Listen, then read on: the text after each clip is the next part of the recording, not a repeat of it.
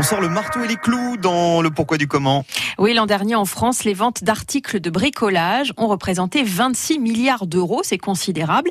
Et ça prouve bien que quand ils ne travaillent pas, les Français jardinent, ils vissent, ils scient. Mais pourquoi le bricolage est-il tellement à la mode, Thierry Boulan? D'abord parce que faire soi-même, c'est souvent moins cher. Refaire par ses propres moyens la déco de la maison, c'est aussi la garantie de modeler son intérieur comme on le souhaite, avec son originalité. Ça vous plaît? C'est moi qui l'ai fait C'est agencer sa maison à son image, à moindre prix. Gros radin Ouais, bah le budget, ça compte aussi.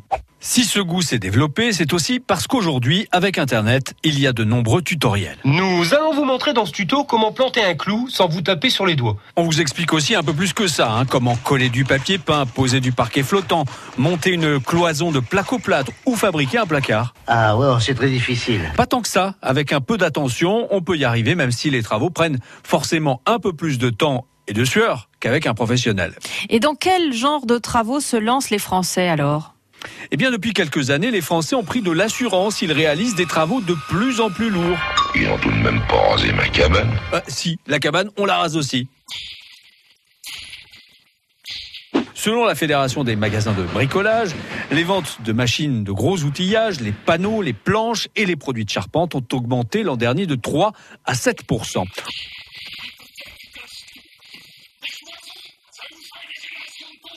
On retape, on rénove, on aménage, on agrandit. Et comment le marché du bricolage, Thierry, s'est-il emparé donc de cette passion? Les grandes enseignes de bricolage ont bien saisi cette passion. Elles ne se contentent plus de vendre outillage et matériaux, elles accompagnent aussi et alimentent ce désir de faire tout soi-même. Très simple à poser, le parquet à clipser donne un cachet authentique à votre intérieur. Elles donnent des conseils grâce à des magazines en ligne ou carrément des cours de bricolage gratuits dans les magasins ou sur Internet. Bonjour et bienvenue au premier cours de bricolage en live du campus.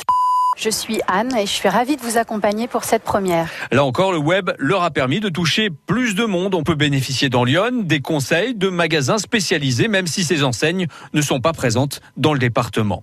Si vous souhaitez vraiment vous perfectionner, il existe même aujourd'hui des écoles de bricolage pour des cours en atelier ou même à domicile avec un coach. Ça coûte une quarantaine d'euros de l'heure. Pendant les rares moments de pause où il ne répare pas quelque chose, il cherche l'endroit disponible où on peut encore planter un clou.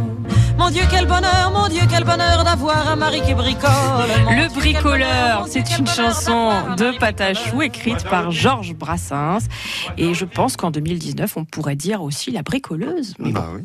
il est 6h22. On va retrouver dans quelques instants, nous, Capucine Fray pour On n'arrête pas le progrès, l'histoire de ces inventions qui ont changé notre vie. France Bleu.